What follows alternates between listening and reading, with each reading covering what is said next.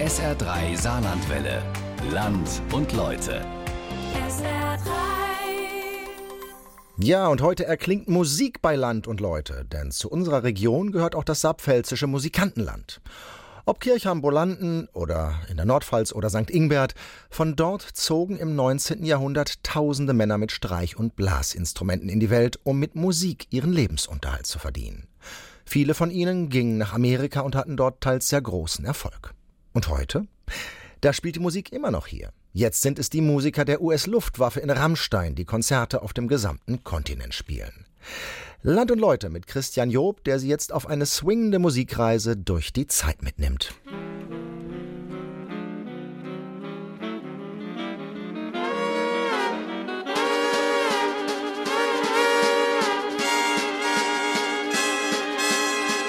My name is Captain Justin Lewis. I'm the Assistant Conductor and Operations Officer in charge of the United States Air Forces in Europe Band.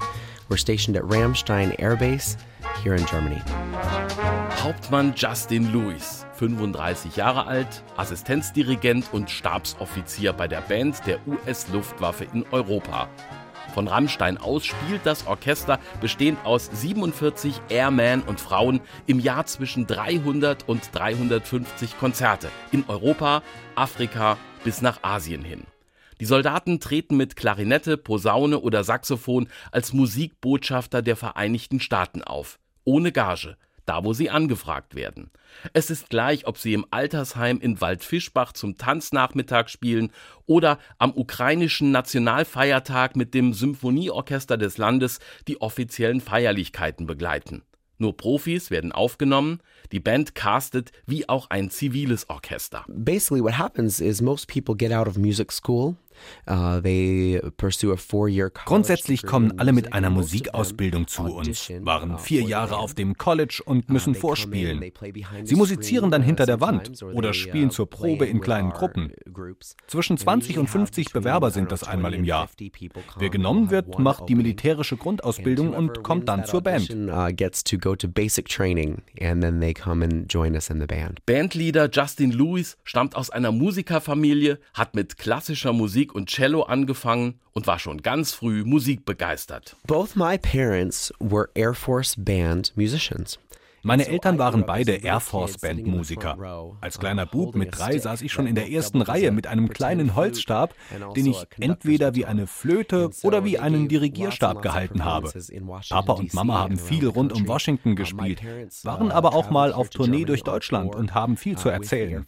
Meine Schwester und ich sind beide Army-Musiker geworden. Meine Frau war Mitglied der Band, die regelmäßig im Weißen Haus und im Pentagon aufspielt. And my wife was in the Army band. Uh, she was in the orchestra that performs at the White House uh, and, and the Pentagon for, for important functions. Rammstein ist für Justin und seine Bandkollegen die Heimatbasis für eine vier- bis sechsjährige Musikmilitärzeit, regelmäßiger Dienst an der Waffe eingeschlossen. Ihr Repertoire amerikanische Musik, von damals bis heute in verschiedenen Formationen. We have a group that's uh, dedicated to Dixie music. Uh, that's from down south, uh, New Orleans and, and Wir haben eine kleine Besetzung für We have a Dixie, die den New Orleans Sound all spielt. Wir haben eine Rock-Pop-Formation, die die Songs drauf hat, die man täglich auf dem Weg zur Arbeit hört. Dann gibt es noch eine Jazzband. Und das ist entscheidend. Wir spielen die Musik, die früher ganz wichtig für die Menschen hier war. Die Big Band Das music erinnert uns daran, was uns all alles über all die Jahre verbindet. A memory for us of how much we, uh, as a German and American people, how much we share in common. Die Musik ist das eine. Dabei noch in der Lage zu sein, faszinierende Figuren in Marschformation akkurat hinzubekommen, das macht den besonderen Reiz der US Air Force in Europe Band aus. Eine Formation in Formation, die ihre Schritte im Rhythmus auf einem Boden mit großer Musikgeschichte einübt.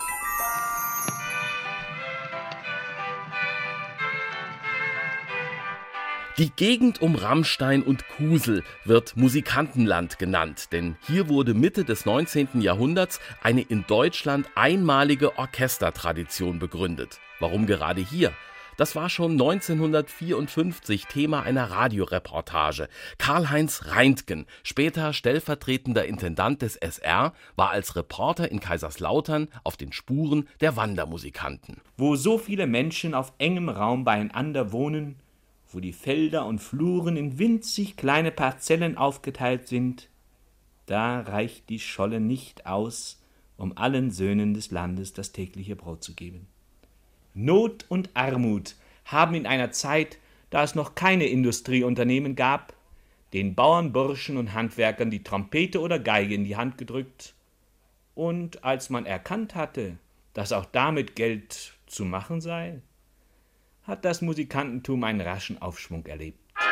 Nicht wenige dieser pfälzischen Musiker gingen nach Amerika, blieben dort und hatten in der neuen Welt Erfolg. Karl-Heinz Reintgen, der übrigens im Weltkrieg als Wehrmachtsleutnant den Soldatensender Belgrad leitete und für den ersten Radioschlager-Hit, nämlich Lili Marleen, verantwortlich zeichnete, hat vor über 60 Jahren einen Wandermusikanten in New York getroffen. Eine tolle Dienstreise neun Jahre nach dem Krieg. Die Begrüßung noch etwas zackig, aber der Pfälzer am Broadway gab sich entspannt und locker. Herr Drum, wie soll ich Sie anreden? Mit Herr Major oder Herr Professor? Nein, ganz gewöhnlich Schorsch Drum. Ah, also Schorsch Drum. Ja. Sie sind äh, wieder zurückgekommen in die Heimat nach wie vielen Jahren? 66 Jahre in Ganzem bin ich fort jetzt von. Also jetzt wollen wir mal schnell rechnen. Ja. Sie sind also im Jahre 1888 von Erdesbach ausgezogen als Musikant, ja? Ja. Als ich 40 Jahre war, war bin ich konfirmiert worden. 14 Jahre, ja? 14 Jahre. Und am nächsten Tag ging es dann auf die Reise. Mit der alten Reistasche und die Geige auf dem Buckel. Und äh, dann mit dem Leiterwagen nachts nur nach Staudernheim gefahren. Im Rhein, Dampfer, drei Tage beinahe und dann zwei Tage auf der Nordsee auf so kleine Dampfer. Und dann sind wir nach Schottland gekommen und dann ging es auf die Reise, marschiert jeden Tag, unterwegs gespielt. Zu essen bekam sie immer am Mittag noch ein Stückchen Brot im Straßengraben haben wir da ge gegessen. Dann im Herbst, wenn die Saison vorbei war, dann gingen wir wieder heim. Dann haben wir geholfen, Rümmel ausmachen und Ernte.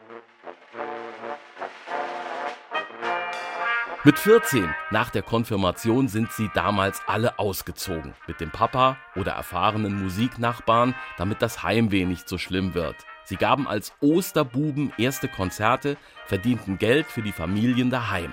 George Strum gelangte über Irland, wo er später Theatermusiker in Dublin war, Anfang 1900 nach New York.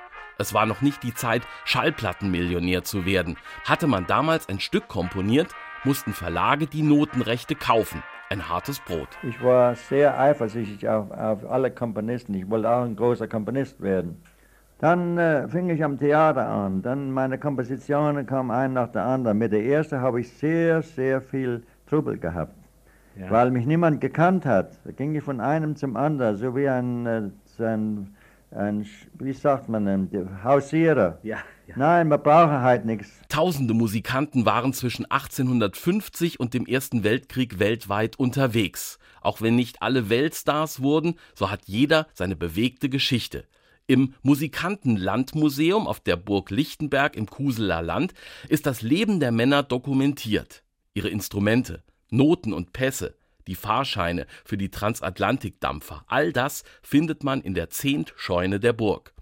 Der pensionierte Musiklehrer Paul Engel hat über Jahrzehnte alles zusammengetragen und kennt unzählige Familiengeschichten aus den Dörfern des Musikantenlandes. Engel rechnet vor, dass die Tourneen in die neue Welt recht lukrativ waren. So in der Regel hat dann einer dieser Engagisten, wie man sie nannte, da hat so in der Regel einen Wochenlohn gehabt von etwa um die 20, äh, wenn wir mal von der Mark ausgehen, von der Goldmarkzeit, also nach 1872, äh, von etwa 20 bis 25 Goldmark in der Woche. Da hätte manch ein Tagelöhner hier, wäre froh gewesen, wenn er das im Monat bekommen hätte. Und man muss dazu noch bedenken, er hat freie Unterkunft gehabt freie Überfahrt. Dafür war der Kapellmeister zuständig finanziell.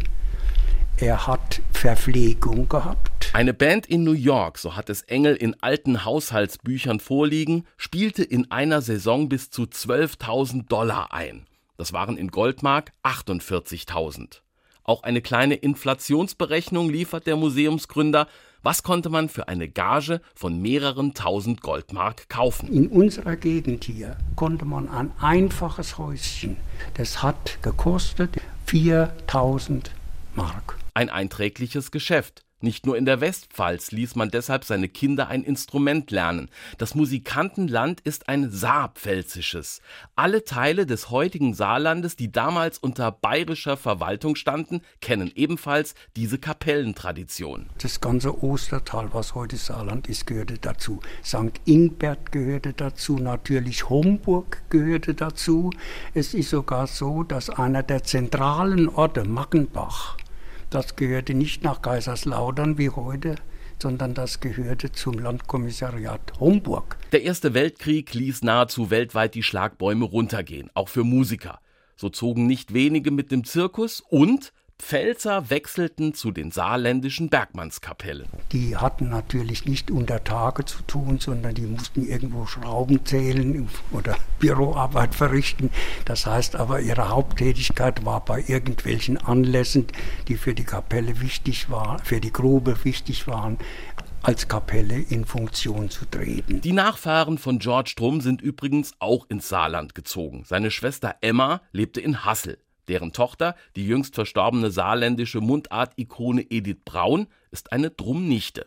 Lauscht man Paul Engel, dem 85-jährigen Musiklehrer im Ruhestand, dann werden die großen und kleinen Schicksale der Musiker in den USA wieder lebendig. Eine Alltagsgeschichte, Anfang der 1950er in New York. Ein dreijähriger Junge besucht mit seinen Eltern den Uropa. Sein Großvater, der in einem wir würden heute sagen, Altenheim äh, gewesen war und offensichtlich an Alzheimer litt, denn er hat nur noch Deutsch gesprochen mit dem Kind, das kein Wort Deutsch kannte. Er hat ihn also offenbar nicht verstanden.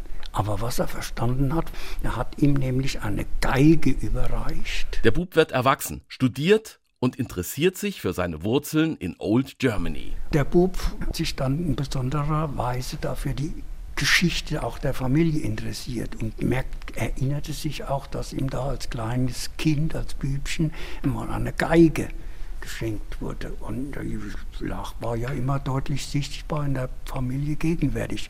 Er holt die Geige aus dem Vertigo raus, dreht sie ein bisschen, geht Licht, fand da drin einen Zettel, handgeschrieben, Geigenzettel nennen es die, die Fachleute, und las darauf Friedrich Sander, Kaiserslautern 1872. So war das bei den Gilchers, eine Wandermusikantendynastie im Südwesten. US-Student Gilcher hat Uropas Streichinstrument zurück nach Deutschland, zur Burg Lichtenberg gebracht. Dort kann man sie bestaunen. Und mit dieser Geschichte ist es keine gewöhnliche Geige mehr. Andere Lebensläufe können im Internet gegengecheckt werden. Der Violinist Daniel Kunz aus Oberstaufenbach zum Beispiel spielte erste Geige bei den Bostoner Symphonikern und war später deren Ehrendirigent. Oh,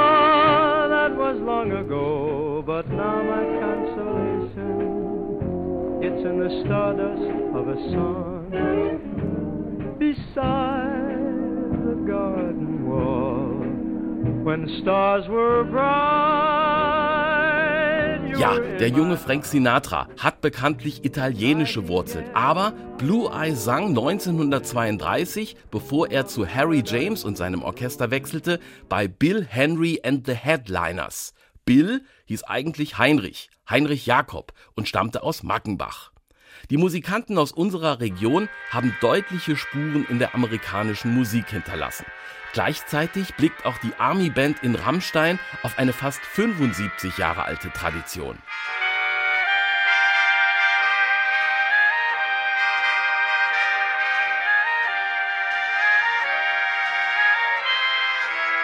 1943. Der Zweite Weltkrieg brachte die Wende und die Air Force GIs kamen mit schwerem Gerät gegen Hitler nach Europa. Auch Musiker folgten über den großen Teich. Möglicherweise haben die Opas und Urgroßväter der heutigen Bandmitglieder in Rammstein damals Marlene Dietrich bei der Truppenbetreuung der Alliierten begleitet. Für Dirigent Justin Lewis ist es entscheidend, auch heute noch die Swing-Klassiker im Repertoire zu haben.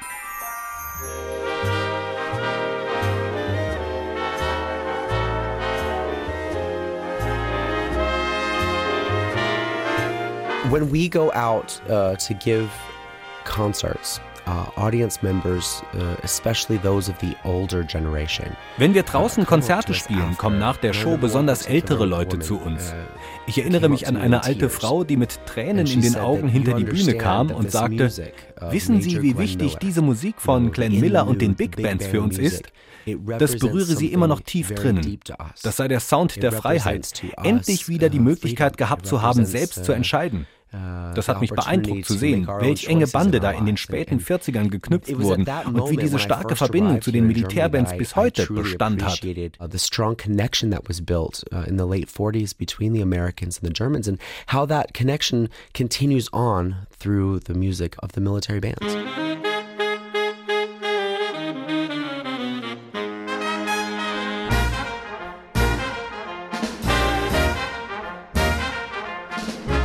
Neben diesen nostalgischen Erinnerungen ist die Army auch deutschen Musikern ein wichtiger Lehrmeister gewesen. James Last paukte als junger Soldat bei der Heeresmusikschule Bückeburg Bachschen Kontrapunkt und hörte heimlich den Swing der Amis im Radio. Sein Kollege Paul Kuhn schrieb in seinen Lebenserinnerungen, ein Land, das nicht swingt, ist nicht frei. Dennoch ist es schwer, den American Beat zu erklären. Wie bekommt ein Musikstück diese schwingende Leichtigkeit? In der Glenn Miller Story hat Hollywood es einmal vorgemacht. Wenn Major Miller bei der Parade über die Rollbahn sprintet, weil er den steifen Rhythmus nicht erträgt und er mit seinen Kameraden so spielt wie zu Friedenszeiten. Kommt Jungs, wir wollen Ihnen mal zeigen, was Musik ist.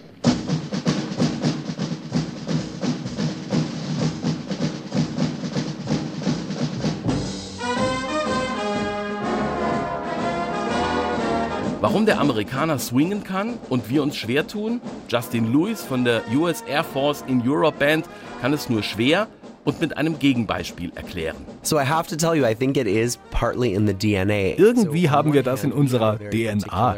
Wir können uns auf eine spezielle Art so ein bisschen zurückgelehnt auf den Beat setzen. Für mich ist es genauso, wenn ich zum Beispiel nach Wien fahre.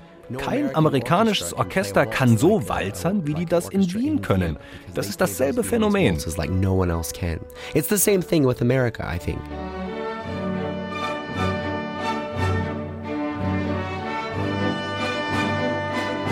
So hat jede Musik ihre Besonderheiten und durch den Austausch über die Jahrhunderte ist immer wieder Neues entstanden. Der Wandermusikant George Drum hat als angesehener Komponist und Dirigent einen weitgehend europäischen Einfluss auf die US-Musik. Auf einer alten Schallplatte dirigiert der Meister noch selbst eine seiner Kompositionen, eine Reverie.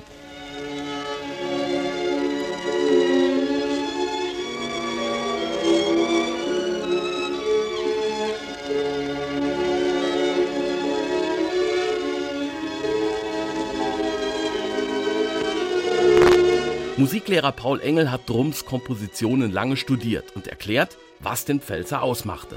Er hat zum Beispiel nie, obwohl in den vielen Notenbüchern, wie ich von anderen Kapellen festgestellt habe, schon vor 1900, also als ganz Europa noch nichts wusste davon, dass es da in, in Amerika eine Art Musik gibt, die afrikanische Wurzeln haben soll. Also dass da zum Beispiel, äh, was weiß ich, äh, Ragtimes oder sowas, wie man das nannte, weil das nicht so genau im, auf der Takt, auf der Pulsschlag erfolgt ist, was da so rhythmisch passiert. Das haben die Amerikaner Ragtime. Keine Spur von den Kompositionen, wo auch von Ragtime bei George Drum. Drum steht in den USA für die europäische Unterhaltungsmusik. Mit einem seiner Märsche landete er einen Hit. Bis heute. Hail America, 1917 komponiert, eines der Notenblätter, die sich als Druck gut verkauft haben. Der Marsch gelangte sogar ins Zentrum der US-Macht. Seit den 30er Jahren gehörte George Drums Hail America zum Repertoire des Musikchors der Marines. Das geht aus dem Archiv der United States Marine Band in Washington, D.C. hervor. Dort ist auch zu lesen, wann Hail America zum ersten Mal bei einer Amtseinführungsfeier eines Präsidenten gespielt wurde. Das war 1941 bei Franklin D. Roosevelts dritter Inauguration. Erst zwölf Jahre später schaffte es Hail America erneut in das Musikprogramm einer Inauguration. Tradition. Präsident Dwight D. Eisenhower gefiel die Musik so gut, dass er sie bei beiden seiner Amtseinführungsfeiern hören wollte. Seit Mitte der 50er Jahre wurde Hail America dann immer häufiger für Feiern und festliche Anlässe im Weißen Haus gespielt. Das lag nicht nur an Präsident Eisenhower, dessen Vorfahren übrigens aus dem saarländischen Ort Karlsbrunn stammen. Noch entscheidender war der damalige Chef der United States Marine Band, Colonel Albert F. Schöpper. Er leitete die Band von 1955 bis 1972. Auch seine Vorfahren kamen, wie die von George Drum, aus der Westpfalz. Auch heute noch wird Hail America bei festlichen Anlässen im Weißen Haus gespielt, besonders oft, wenn der Präsident seine Gäste die Treppe hinunter ins große Foyer führt, vor der offiziellen Ankündigung Ladies and Gentlemen, the President of the United States. Martin Ganselmeier, Washington. Der Papa des White House Bandleaders Albert Schöpper Senior stammte übrigens aus Horschbach. Zu George Drums Geburtsort Erdesbach sind es heute zehn Autominuten über Altenglan. Noch zwei aktuelle musikalische Überprüfungen. George W. Bush hatte im September 2001 den Präsidenten von Mexiko zum Abendessen da.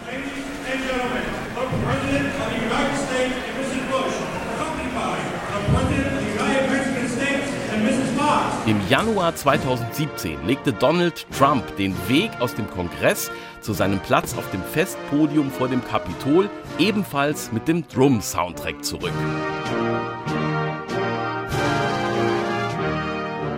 Natürlich liegen die Noten des Marsches auch im Archiv der Rammsteiner Air Force Band, doch das nur aus deutsch-amerikanischer Musikfreundschaft, denn Gymnasiallehrer Paul Engel war es, der in den 80ern eine neue Notenpartitur herstellen musste. Und da war auch der Chef da, der Herr Laundry, und er sagte, ja, das müsste zu machen sein, das Notenmaterial kriege ich. Ich, fliege die nächste Woche nach Washington und da gehe ich mal ins Smithsonian Institut oder gehe zu den Marines, die haben eine große Bibliothek ja auch und erkundige mich. Er kam zurück und sagte, da ist nichts zu machen. Die haben mir gesagt, das ist out of print. Und die Noten gibt es nicht und außerdem äh, haben die nur die, das ist das Vorrecht der Marines, dass sie diesen Marsch äh, spielen dürfen. Also den rücken sie nicht raus mit anderen Worten. Jetzt stehen wir da.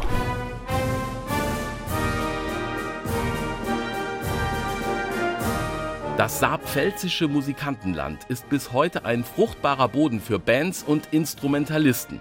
Museumsgründer Paul Engel ist ein Kind der Region und stolz auf seine Vorväter. Auch mein Großvater nannte sich Kapellmeister, stand sogar auf seinem Grabstein drauf.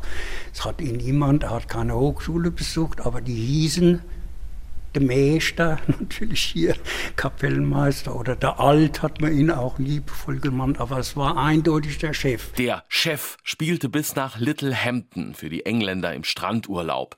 Froh zeigt der 85-jährige Enkel auf das Modell eines Zirkuswagens.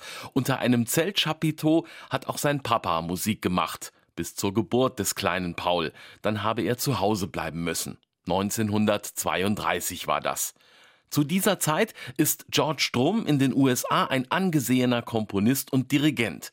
Aber er bleibt bis zu seinem Tod 1959 der bescheidene Osterbub aus Erdesbach. Alles war ein Erfolg gewesen und bloß der finanzielle Erfolg war nicht so gut, weil ich kein Geschäftsmann bin, bloß Musiker. Immer Musik kommt immer zuerst bei mir. Es ist nicht verwunderlich, dass auch Army-Dirigent Justin Lewis auf deutsche Vorfahren verweist. Die Kiplingers kamen nicht aus der Pfalz, aber aus Norddeutschland. Justin lebt mit seiner Familie in Winnweiler und fühlt sich sauwohl. We are not homesick here because our family is so excited. Heimweh haben wir keines. Meine Familie liebt Deutschland. Meine Mama hat gerade eine E-Mail geschrieben, die hat schon den nächsten Flug uh, gebucht und ich hole sie bald in Frankfurt ab. Meine Kinder wachsen hier auf, die gehen hier in die Grundschule und die lieben das Land. Sie sind sieben, fünf und drei Jahre und alle spielen Streichinstrumente der älteste Cello, die beiden anderen Bratsche und Violine. So ist wieder ein Musiker aus der Pfalz weltweit unterwegs, will sein Publikum finden und auch in wilden und schlimmen Zeiten die Welt ein kleines Stück friedvoller machen. Denn womit sollte das gelingen, wenn nicht mit Musik? Wir haben im Juni in Djibouti gespielt, in einem Waisenhaus. und die Kinder wollten Rap hören. Das ist so gar nicht mein Spezialgebiet. Aber die Kinder haben es geliebt, also haben wir Rapmusik gespielt. Das war so toll. Neulich waren wir in der Ukraine und die Konzertbesucher waren begeistert, dass wir deren Folksongs drauf hatten. Diese Musik kannte ich vorher gar nicht. Aber die Lieder hatten für die Menschen da eine unglaubliche Kraft. Ich spiele am liebsten die Musik, die uns mit dem Publikum verbindet, egal in welchem Land wir gerade auftreten.